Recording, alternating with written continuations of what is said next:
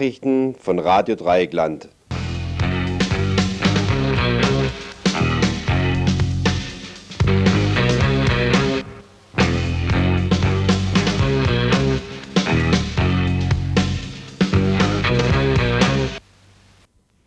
Wir berichten heute über die neuesten Entwicklungen nach der Räumung der alten Stadtgärtnerei in Basel. Dort gab es ja vorgestern schwere Auseinandersetzungen zwischen Demonstranten und Polizei. Außerdem ein kurzer Bericht über die Kita in der Bissierstraße, wo vorgestern eine Baustelle neben dem Kita-Gebäude besetzt wurde. Die Mediziner an der Uni Freiburg machen heute einen Aktionstag aus Protest gegen die Einführung des sogenannten Arzt im Praktikum. Und schließlich bringen wir einen längeren Bericht über die politische Justiz in Freiburg. Da nehmen in letzter Zeit die harten Urteile in politischen Strafverfahren auffallend zu.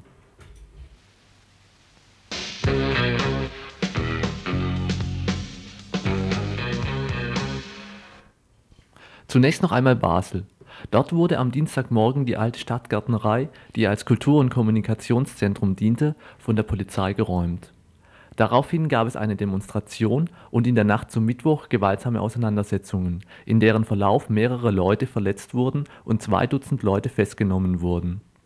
Für gestern Abend war dann eine Vollversammlung auf dem Petersplatz angesetzt. Was dabei herauskam und wie es in Basel jetzt weitergeht, haben wir einen Mitarbeiter von Radio Dreieckland Basel gefragt. Es, ist, äh, es war eine Versammlung auf dem äh, Petersplatz vor der Universität. Diese Versammlung wurde dann von der Polizei beobachtet und auch, kann man sagen, so ein bisschen bedrängt. Der Rektor der Universität hat an der ganzen Versammlung den Hof des Gebäudes geöffnet und die Versammlung wurde innerhalb der Universität verlegt. Die Versammlung bot eine gute Auseinandersetzung, eine gute Verarbeitung auch von verschiedenen Eindrücken.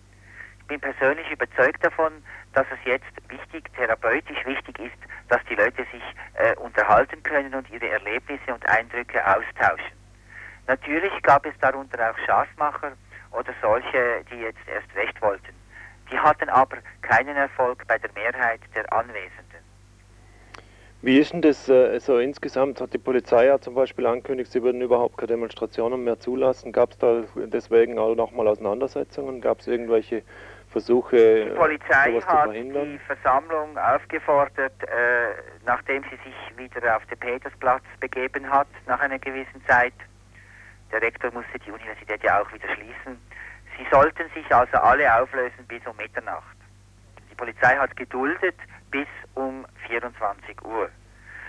Es ist trotzdem, trotzdem Verbot der Polizei, also man will dieses Verbot brechen, man will sich nicht unter die Diktatur dieses Notrechtes stellen, will man also ein Bullspiel veranstalten. Man, man möchte euch vielleicht erinnern, dass wir eine sehr schöne Bullbahn gehabt haben in einem der Gewächshäuser.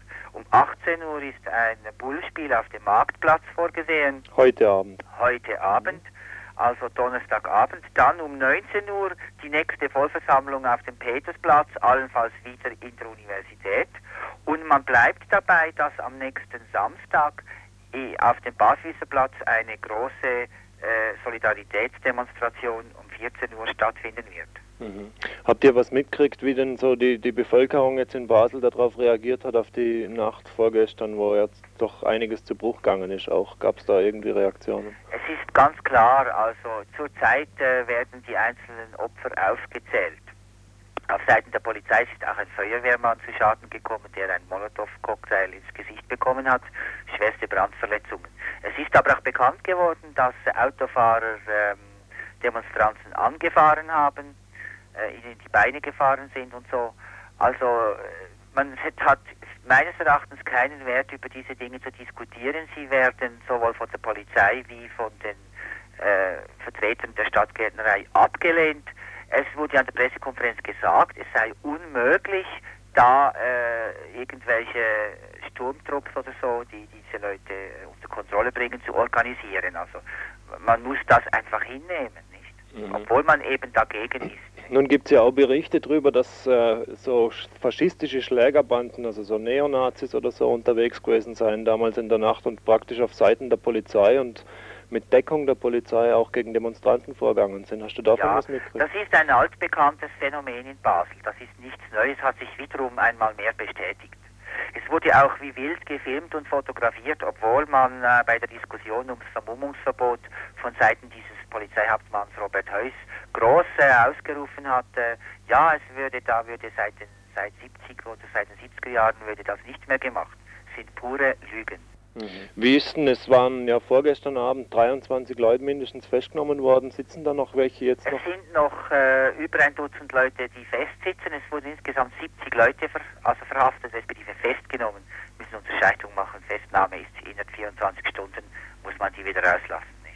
Und da sitzen aber jetzt noch immer welche Da drin. sitzen noch welche drin. Ja, es wurden ja wahllos aus den Sympathie, Sympathiedemonstranten gestern Nachmittag äh, auf dem St. Jansplatz wahllos, Leute, auch Schüler, die Transparente gemalt haben, äh, festgenommen, herausgepickt, wahrscheinlich als Abschreckung und dann äh, auf ihre Personalien kontrolliert. Es wurden erkennungsdienstliche Maßnahmen gegen diese Leute eingeleitet. Mhm. Wahrscheinlich eben auch, um, äh, um sie zu beeindrucken. Jetzt, was ist denn so von Seiten der äh, Stadtgärtnerei Leute jetzt überhaupt geplant? Also du, hast gesagt, heute Abend Aktion, am Samstag in den Demonstrationen große. Was ist denn das Ziel? Ich meine, was äh, Stadtgärtnerei selber, die Gebäude sind ja wohl zerstört, die, die sind ja wohl nicht mehr zurückzuholen. Nein, also die Glashäuser sind ja alle zerschlagen worden. Äh, die, das Werkstattgebäude wird stehen bleiben. Es ist noch nicht sicher, ob man allenfalls dieses Werkstattgebäude am Rand gegen den Rhein hin und gegen den Stadttor Graben hin, ob man das ist, dieses Gebäude diesen Leuten dann wird zur Verfügung stellen von der Stadtgärtnerei. Äh, mit einem schmalen äh, Streifen, wie der Herr Regierungsrat Striebel, der Erziehungsminister, heute gesagt hat. Es hat mich eigentlich wütend gemacht, dass dieser Herr sagen konnte an unserem Stadtradio, er frage sich eigentlich überhaupt, warum diese Angelegenheit in unserem kleinen Kanton stattfinden müsse, warum das nicht außerhalb dieses Kantons ein solches Kulturzentrum äh, stattfinden sollte. Also dieser Mensch hat einfach nichts begriffen. Soweit der Bericht eines Mitarbeiters von Radio Dreieckland Basel. Radio Dreieckland Basel wird übrigens weiterhin die nächsten Tage berichten über das, was in Basel vor sich geht, und zwar jeweils von 12 bis 13 Uhr auf 96,1 MHz und auch am Abend jeweils um 19.45 Uhr 96,1 MHz auf der Frequenz von Radio Dreieckland Südelsass. Außerdem, äh, wie gesagt, am Samstag um 14 Uhr am Barfüßerplatz in Basel eine Großdemonstration gegen die Räumung der alten Stadtgärtnerei. Wie wir gestern berichtet haben, haben die Erzieher aus der Bissierstraße die Baustelle neben ihrer Kindes Kindertagesstätte besetzt. Dann heute Morgen ein Bericht in der Badischen Zeitung, so etwa Friede, Freude, Eierkuchen. Wir waren heute noch einmal da, um festzustellen, wie die Situation nun wirklich aussieht.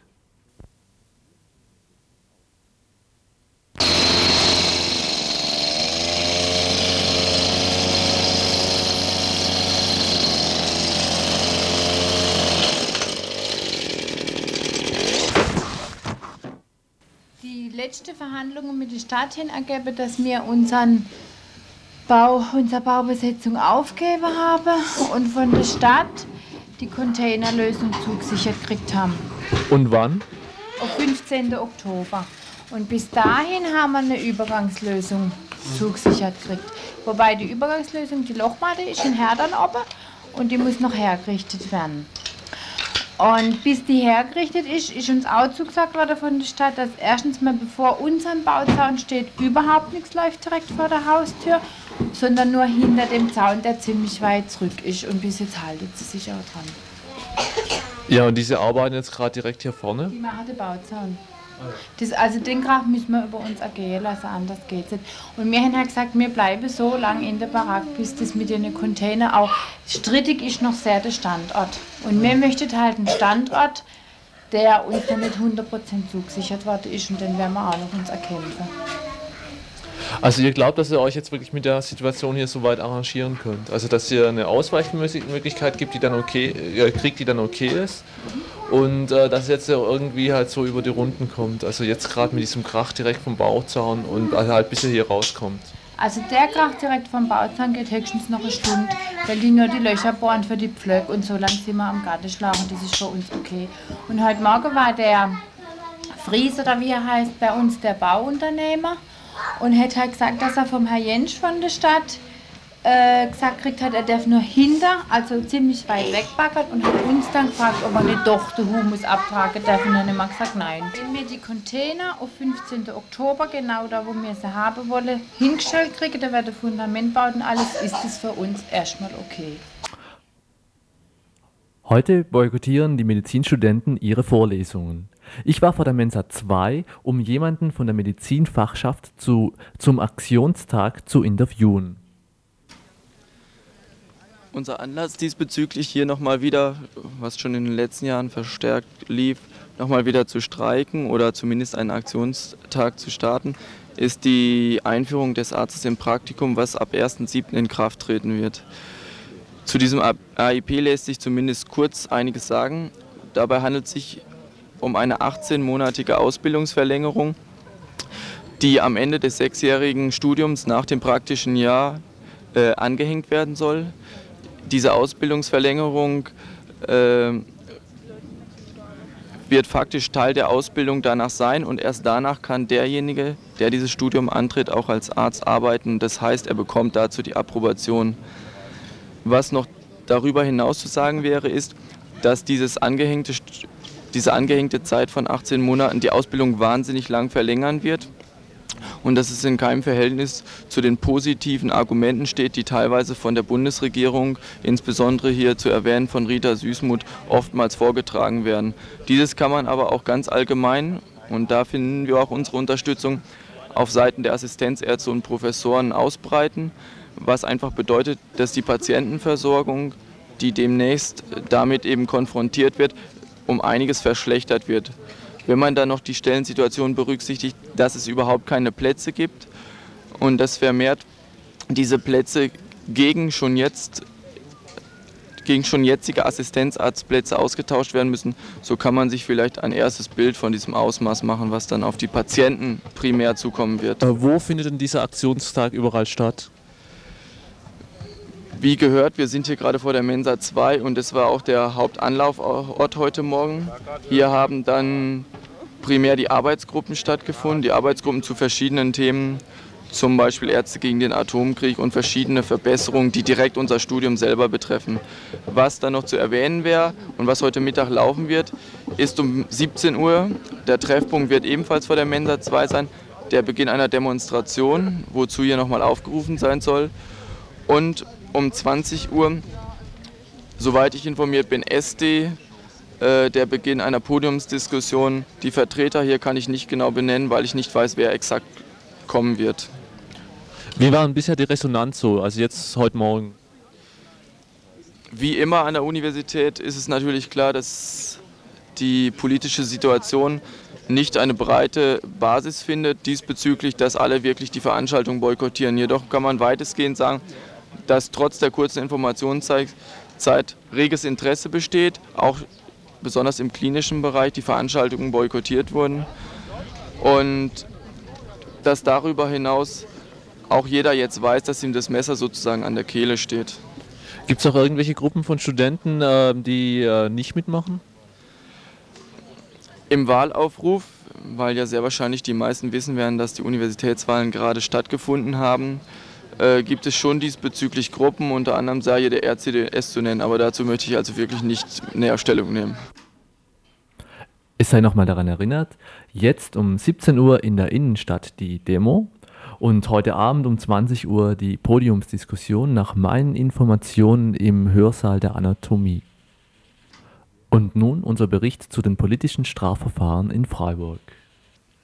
Strafrechtliche Verfolgung und Verurteilung in Zusammenhang mit politischen Auseinandersetzungen werden von Seiten des Justizapparats zurzeit in Freiburg mit härterer Gangart betrieben. Der Tritt gegen ein polizeiliches Absperrgitter während der Räumung des Schlossbergrings genügte einem Richter zur Verurteilung wegen Landfriedensbruchs. Vier weitere Verfahren stehen in dieser Sache aus.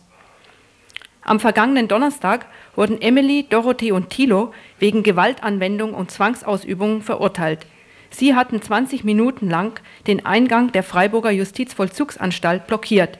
Es ging ihnen um die schlechte medizinische Versorgung der Gefangenen und vor allem um die Todesfälle, die im Trakt der Sicherheitsverwahrten vorgekommen waren. Peter, festgenommen zusammen mit sieben anderen in Zusammenhang mit dem damals noch vorhandenen Haus in der Wilhelmstraße, wurde verurteilt, weil er angeblich eine Flasche in Richtung SEK geworfen habe. Das Urteil in diesem Verfahren schien von vornherein festzustehen. Der Richter wollte zur Urteilsfindung allein zwei SEK-Zeugen benennen und kurzen Prozess machen. Eine Ortsbegehung hielt er für unnötig, unzureichende Sichtverhältnisse ließ er außen vor. Die Berufungsverhandlung gegen Peter und fünf weitere steht an. Umgekehrt waren die gleichen Sichtbedingungen Grund für die Einstellung eines Verfahrens gegen den Polizeibeamten Wehrle, der in der gleichen Situation Demonstranten durch Fußtritte verletzt hatte. Erstmalig wurde in Freiburg eine Bewährung widerrufen. Günther, der in Zusammenhang mit den Auseinandersetzungen um den Schwarzwaldhof auf Bewährung verurteilt wurde, muss mittlerweile sechs Monate Knast absitzen. Ein weiterer, anderer Bewährungswiderruf wurde beantragt und steht aus. Zur Einschätzung Rechtsanwalt Jens Janssen. Heißt, die Intention des Staatsapparats oder der Justiz zielt klar darauf, wie sich das in diesen Pfingstauseinandersetzungen äh, angedeutet hat, auch Gefangene zu machen und sozusagen Urteile zu vollstrecken. Bisher gab es da in Freiburg aber Grenzen.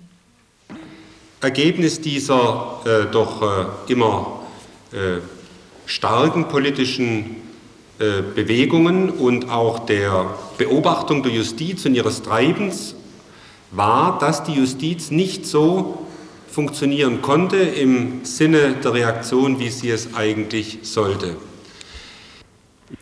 Das verschärfte Vorgehen des Polizei- und Justizapparats in jüngster Zeit scheint demnach unmittelbar in Zusammenhang zu stehen mit der sich ausbreitenden Passivität gegenüber Strafverfahren. Prozesse finden nahezu unter Ausschluss der Öffentlichkeit statt, die Berichterstattungsdomäne ergreift die Badische Zeitung, und zwar gründlich. So beschreibt sie in einem Fall spöttisch den harmlosen Hock der Grünen vor den Freiburger Gefängnismauern, im anderen Fall stimmt sie in den Ruf zur Aburteilung von angeblichen Gewalttätern ein. Gemeinsam ist der Berichterstattung in jedem Fall, dass der soziale Inhalt ausgekippt wird. Es geht nicht um die Vernichtung von Wohnraum, um die Zustände im Knast, um die Atombedrohung. Zu den notwendigen Konsequenzen, gerade auch für die am Anfang genannten Verfahren, die alle ab Herbst in Freiburg anstehen werden, noch einmal Michel Moos. Der erste Punkt betraf sicherlich besondere, die besondere Situation in diesen Verfahren politischer Justiz, deren man sich bewusst sein muss wo also massiv eingewirkt wird, direkt in die Verfahren hinein. Etwa in unserem Verfahren war ja vorangegangen vor dieser Verhaftung der Acht eine massive Kampagne in der Presse hin, endlich Gefangene zu machen, endlich Leute festzunehmen. Man muss sich dieser politischen Konstellation bewusst sein und überlegen, wie man sie jeweils in den Verfahren ähm, wie man sie jeweils in den Verfahren berücksichtigt, zur Sprache bringen kann, denn sie werden natürlich nie von der Justiz offen gemacht. Der zweite Punkt ist sicher der, dass oft in diesen Verfahren die Voreingenommenheit der Richter durchschimmert und oftmals von uns aus falschen taktischen Erwägungen heraus dies totgeschwiegen wird. Man wird sich fragen müssen, ob nicht häufiger auch wieder vom Mittel des Befangenheitsantrages dann Gebrauch gemacht wird, wenn offensichtlich ist, dass der Richter von vornherein die Verurteilung durchziehen will. Das ist der zweite Punkt zur Diskussion. Der dritte Punkt, zu dem wird Jan was sagen. Ohne eigene Ermittlungsarbeit geht in diesen Verfahren absolut nichts. Und man muss prüfen, wie dieser Bereich unserer Arbeit verbessert werden kann. Der vierte Punkt betrifft die Öffentlichkeitsarbeit. Wir werden uns überlegen müssen, ob wir häufiger, wie etwa jetzt in dem Verfahren oder nach dem Freispruch im Zusammenhang mit dem Wehrle-Prozess, auch als Strafverteidiger in die Öffentlichkeit treten. Soweit unsere Informationen über die anstehenden politischen Prozesse und, und die notwendigen Diskussionen. Wer nähere Informationen braucht und wer sich einschalten will, auch in die Arbeit, in die Öffentlichkeitsarbeit, und in die Ermittlungsarbeit, der kann sich an den Freiburger Ermittlungsausschuss wenden.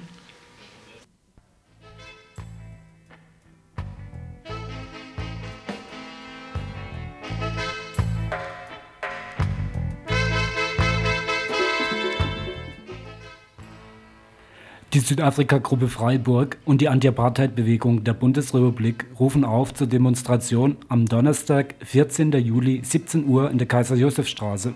Verhindert die Apartheid-Morde für die Sharpeville Six. Mit dem Betrug der Dreikammerverfassung und der Ausschluss der schwarzen Mehrheit versuchte das Regime in Südafrika 1984 die große Apartheid trotz weltweiter Proteste noch zu vollenden. Millionen wurden per Zwangsumsiedlung und Ausbürgerung in die schlechtesten 17 Prozent der Reservate des Landes zu Ausbür Ausländern in Südafrika gemacht. Gegen die Proteste und Streiks der Bevölkerung schickte das Regime das Militär in die Townships, die Wohngebiete der Schwarzen. Tausende Häuser wurden durchsucht. Über eingesetzte schwarze Statthalter versucht das Regime mit Mieterhöhungen die zunehmenden Kosten für den Ausbau der Apartheidpraxis aus den Schwarzen herauszuholen. Das Regime braucht Geld, um seine militärische Gewalt auch gegen die Nachbarstaaten aufrechtzuerhalten und auszubauen. Mit landesweiten Protesten und Boykotten wehren sich die Bürgerrechtsbewegungen gegen die Mieterhöhungen, die bei gleichbleibend miserablen Bedingungen die Schwarzen weiter ins Elend treiben. Soldaten versuchen dann durch offene Gewaltausübung den Widerstand zu brechen. Nachts werden beliebige Leute aus den Häusern geholt. Wenn sie die Mietforderungen nicht bezahlen, werden sie, egal wie alt sie sind, aus dem Haus gejagt. Manchmal werden die Häuser verwüstet oder der Hausrat konfisziert. Auch in Sharpeville gibt es Massenproteste, weil die Regimepolizei diese auflöst, versammeln sich Tausende auch vor dem Haus des Hilfsbürgermeisters. Der schießt mit seiner Waffe wahllos in die Menge und verletzt viele, einer stirbt. Es kommt dann zum Tod des gehassten Regimestatthalters. Monate später werden willkürlich sechs Leute verhaftet. Nahezu tausend hatten Steine geworfen, doch aufgrund erfolterter Falschaussagen sogenannten Kronzeugen, werden die sechs von Sharpeville zum Tode verurteilt, ohne dass ihnen die Beteiligung an der Tötung des Bürgermeisters nachgewiesen wurde. Die UNO forderte schon seit zwei Jahren die Aufhebung der Urteile, forderte von ihren Mitgliedstaaten Druck auf Südafrika auszuüben und sich einzusetzen. Wie üblich reagierten die Regierungen erst, als die Hinrichtung kurz bevorstand. Das Südafrika-Regime ist die müden Worte des Auslands schon gewohnt, die statt Freilassung geforderte Begnadigung wurde rundweg abgelehnt. Botha dürfe nicht in die Gerichtsbarkeit eingreifen, obwohl er das mehrfach bei hohen Strafurteilen gegen weiße Soldaten, zum Beispiel in Namibia, tat. Und alle Schergen des Regimes in, in der Außen, im Ausnahmezustandsregelung haben alle Handlungsfreiheit und für gar nichts können sie verantwortet werden zu den tausendfachen Brutalitäten, den hundertfachen Kindermorden, der Massenfolter und derzeitigen Verschärfungen mit den anstehenden Knebelungsgesetzen, dem Verbot der Opposition etc. bleibt hier nicht die Zeit, darauf einzugehen. Die Anti-Apartheid-Bewegung in der Bundesrepublik organisiert am Donnerstag, den 14. Juli, Menschenketten, Protestaktionen vor Banken, Kundgebungen, um durch die Öffentlichkeit Druck auf die Regierungen und Institutionen auszuüben, sich für die Aufhebung der Urteile und Freilassung der politischen Gefangenen einzusetzen. Vorbereitungstreffen ist am Freitag, den 1. Juli, in der Kronenstraße 16 Hinterhaus ADW und die Demonstration, zu der alle aufgerufen werden von den Kirchen über die Parteien bis zu den Gewerkschaften usw., so findet statt am Donnerstag, den 14. Juli um 17 Uhr in der Kaiser-Josef-Straße.